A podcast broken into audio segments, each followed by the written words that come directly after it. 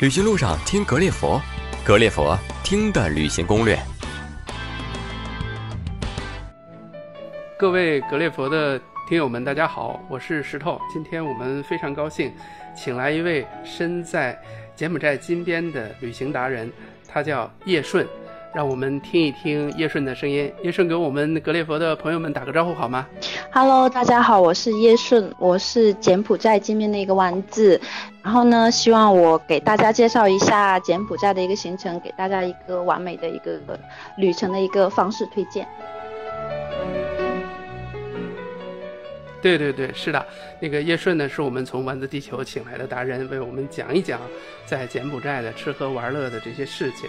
那我们先请叶顺跟我们说说，这个柬埔寨对你的这个最大的这种感受是什么？跟我们讲一讲你心目当中的柬埔寨好吗？我觉得柬埔寨给我最大感受是当地人对待生活那种态度和这种比较多元化的一种国际感。因为柬埔寨的贫富差距其实是很大的，然后穷人也比较多，但是他们真的不会很烦恼，他们总是带着微笑，哪怕生活非常辛苦，他们也从来不会抱怨，然后非常享受当下生活。所以我觉得这也是值得我们很多人去学习的。然后包括他们那种对人处事的一个方式，也教会了我很多。所以说，我觉得如果大家愿意的话，真的非常建议来到这边去感受一下当地人那种氛围，会让我们觉得生活真的非常的不容易，一定要去珍惜。这是我对柬埔寨一个最大的感受。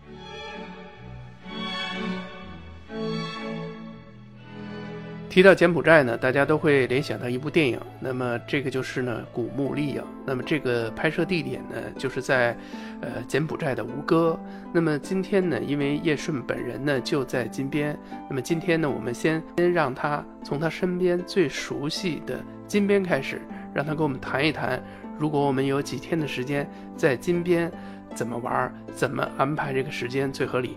如果就是看大家闲着时间吧，如果时间比较宽裕的话，我真的建议彻底去感受一下这个神秘的国家，然后不是走马观花这样的看景点拍照了，因为本身我也是一个驴友，所以说我的旅行方式通常不是去看景点，而是我会去比较当下的地方去感受一下这里的氛围。所以我觉得如果刚来的话，可能真的会有一点累，就而且对外界一切都会比较陌生。我觉得先放松一下，找个地方喝杯咖啡，然后坐在湄公河岸，然后看动。撒湖，这样感受一个非常美好早晨，然后再开始这一天的旅程。然后第一天的话，我会建议大家，如果是金边的话，先从塔仔山开始，因为这个地点也是你。通过接下来这个旅程，它正好是也是顺路的。然后我不知道大家有没有宗教信仰。然后大在塔扎山这个地方，它的香火是非常非常旺的。然后据说也是古代一个叫奔的一个女人，因为发大水顺湄公河漂到这里，捡到一个佛像，然后供奉在这里，然后后来修建这个寺庙。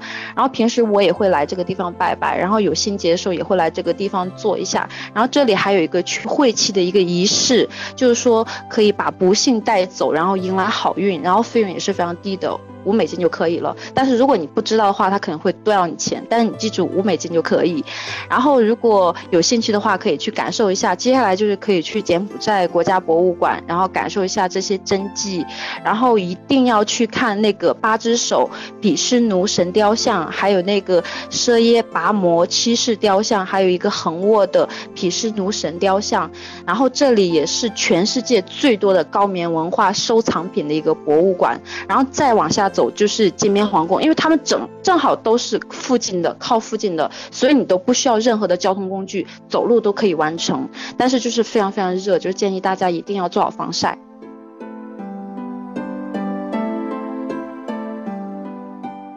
到金边皇宫以后，我们可以去感受一下柬埔寨皇家的一个氛围和一个传统文化。然后我觉得，因为。这边的天气真的非常热，所以我觉得第一天不需要太辛苦，去这三个地方就可以了。然后剩下时间可以去享受一下金边的一个美食。然后第二天的话，如果你非常的喜欢历史事件，我建议大家去 S Twenty One 监狱博物馆看一看。然后这里本身也是一个，过去是一个法国的高中学校，然后在波布时期被，呃拿来。关押犯人的一个集中营。我其实不是很喜欢去这个地方，因为氛围太浓重了。但是我的每个朋友都会来这里，包括很多外国朋友。然后这里也是著名的红色高棉事件的一个见证地。然后这里呢，我就要给大家提到一个历史事件，就是这个红色高棉。不知道大家，呃，之前在中国有没有太多的了解？就是，呃。当然，对于柬埔寨人来说，红色高棉统治的那个时期也是大家心中的一个阴影。那是在波尔波特统治的三年的时间里，据说大概有三百多万人死于饥荒、劳役、疾病这样的，然后也是被称为二世纪最大的人为灾难之一。然后包括就是我有之前的一些华人告诉我说，当时就是就是老一辈他们会跟我说，说当时真的是死人死的非常夸张，半夜的时候你在睡觉都可以听到外面有枪声。然后直接会死掉，但是你都不可以去看，也不可以去问，因为只要你看你问，那你就是带有嫌疑的。所以说那个时期。那个时期下的人们也是过得非常非常辛苦，然后死亡也是非常非常的，包括就是过去的华人和一些越南人、泰国人，包括一些法国人、外国人都会死在那个时期，就是也是一个非常残暴的一个时期。然后所以说这个 S twenty one 是专门用来纪念这个红色高棉政权下的这个遇难者的一个地方。然后接下来我们可以再去杀人场，是专门处决 S twenty one 监狱犯人的一个地方。然后囚犯在 S twenty one 被抓进去，然后带到这个地方被杀害，然后被埋到一个万人坑里面去。然后监狱里的犯人，甚至包括之前那个时期的政府官员呐、军人、医生、僧人，然后包。一些政党士兵，嗯，男女老少其实都有了。然后在里面后期甚至挖出了将近九千多具的尸体，所以说这个地方也被称为万人冢。然后，反正去完这两个地方还是蛮压抑的。然后我不知道大家去完这两个地方会是什么样的心情。反正我是去完这个地方，我是吃不下喝不下的。所以说，如果你真的去了这两个地方，你的心情又是非常非常的凝重的话，我建议大家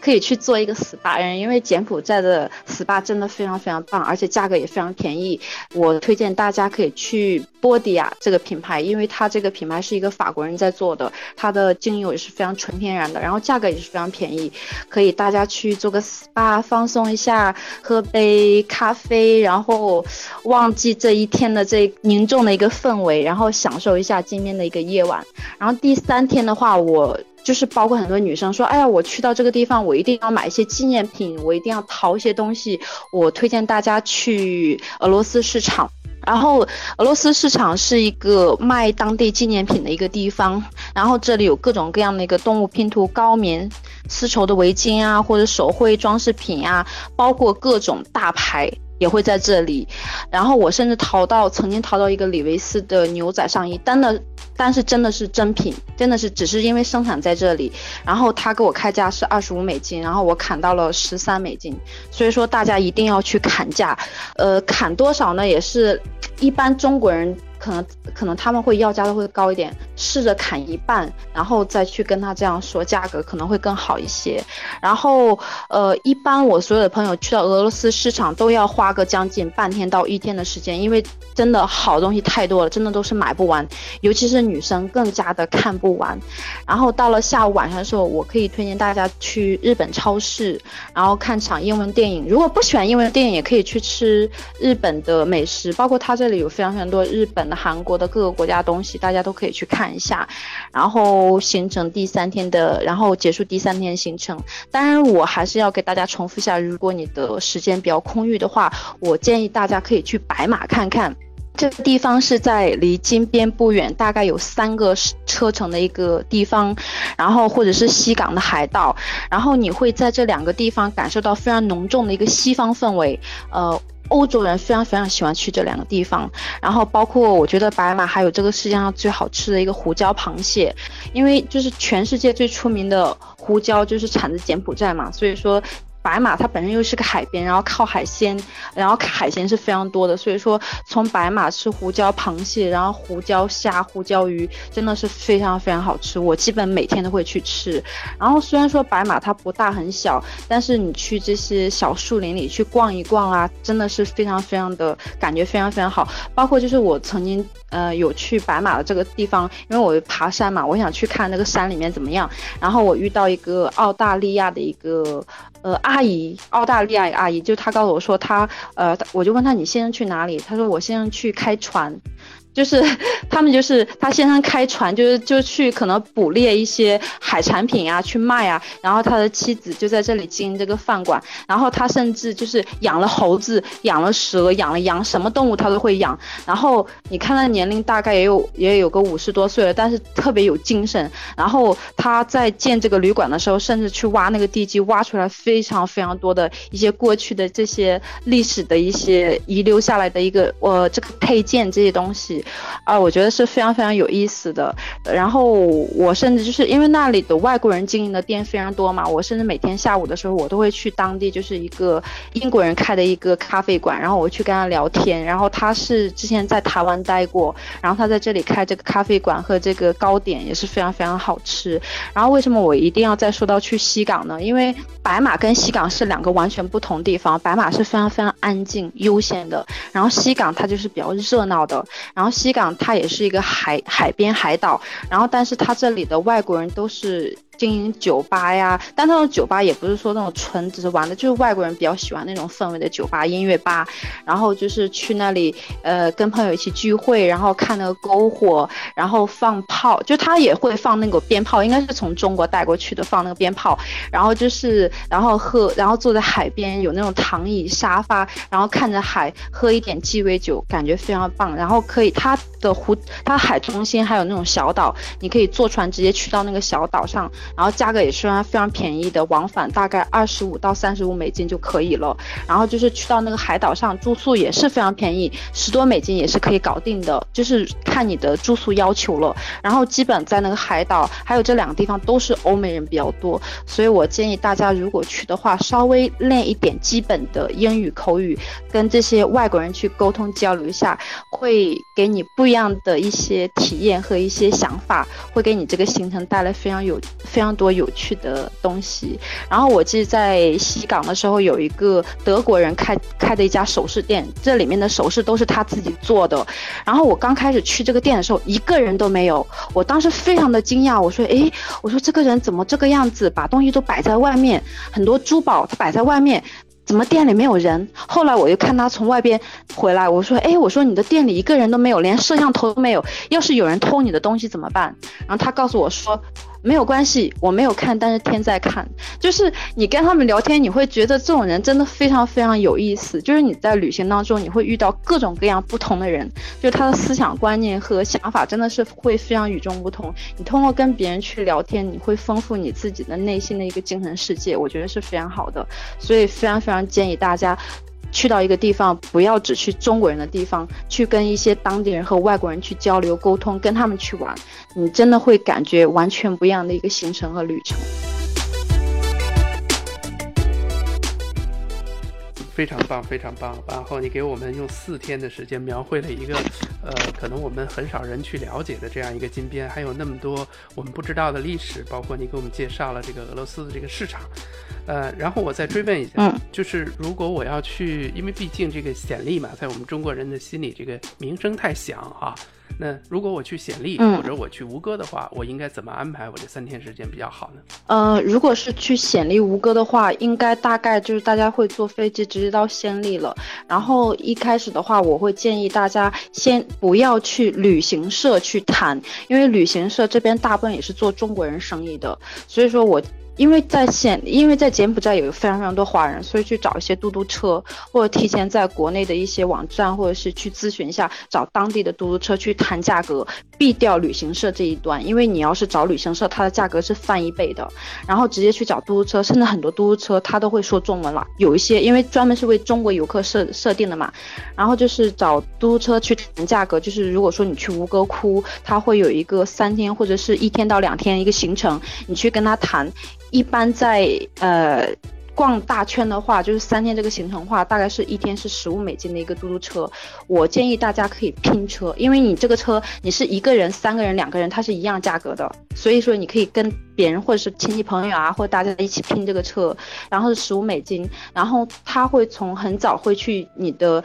呃，你不用担心他怎么去找你，因为你告诉他你的酒店，他会去你酒店那个地方去等你。然后到了早上的时候，大概是很早，大概你要起五六点这个样子就要起了，因为真的非常非常多人，因为很多人会等着一定要去看日出，去西呃西港呃不是去仙丽那个古迹那个地方等待这个日出上升。然后我甚至有一次去那里等，真的是好冷，就是它这个温差还是有点大的。我从那等的时候很冷，然后到白天的时候热的我晒掉一层皮这个样子。然后就是呃，你会跟先走大圈嘛？它是一个大圈，走一个小圈。然后你可以第一天先逛这个大圈，看你的身体承受能力。如果说是你的精力真的非常旺盛，顶着大太阳也是没有关系的话，那我觉得你逛一天在里面，就是因为它每个嘟嘟车到达每一个。地方每一个就是遗留的古迹，这个地方它会停留一段时间，让你进去去自己走，然后你会根据呃你自己想要看的慢慢走，包括拍照，有人去那里拍婚纱照或者拍写真啊，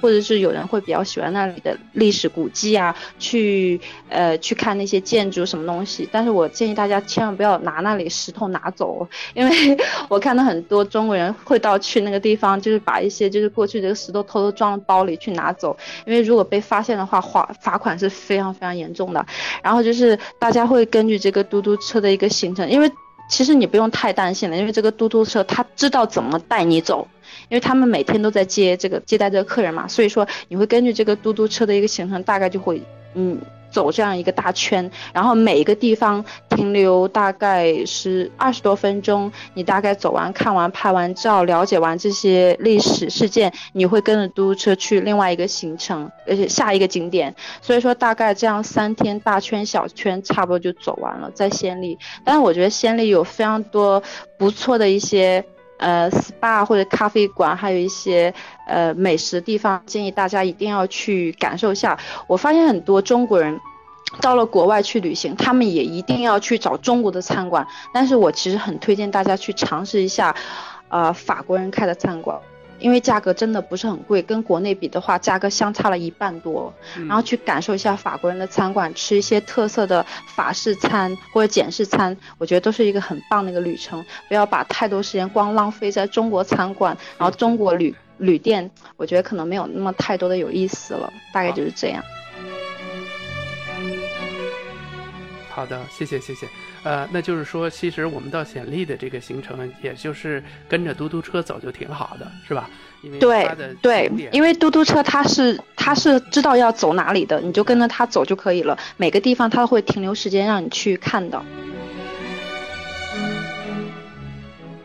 刚才你介绍就是十五十五个美金一天，其实总体下来真的不是很贵，就是一百块钱对对对左右啊，而且还是一个车的，嗯，对，一个车的价格是吧？对对对对，嗯，对对对对是这样的。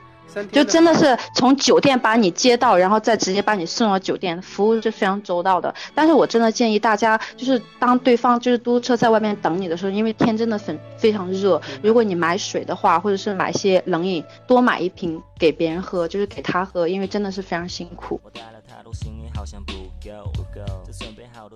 嗯，非常好。那个其实是这样，就是你告诉我们，如果是时间短的话，你可以选择金边，或者是选择显利。如果你时间长的话，嗯，你可以把金边显利写完了之后，还要可以去去白马和西港，然后感受一个很完整的一个柬埔寨。是这样的一个行程安排，对吧？对对对，是的，非常好，非常好。那今天由于时间的关系呢，我们今天对叶顺的采访呢暂时告一段落。那么下一次呢，我们还会请他给我们讲一讲在柬埔寨应该吃些什么，买些什么。那么这一次的这个攻略呢，也欢迎大家关注我们的微信号“格列佛”，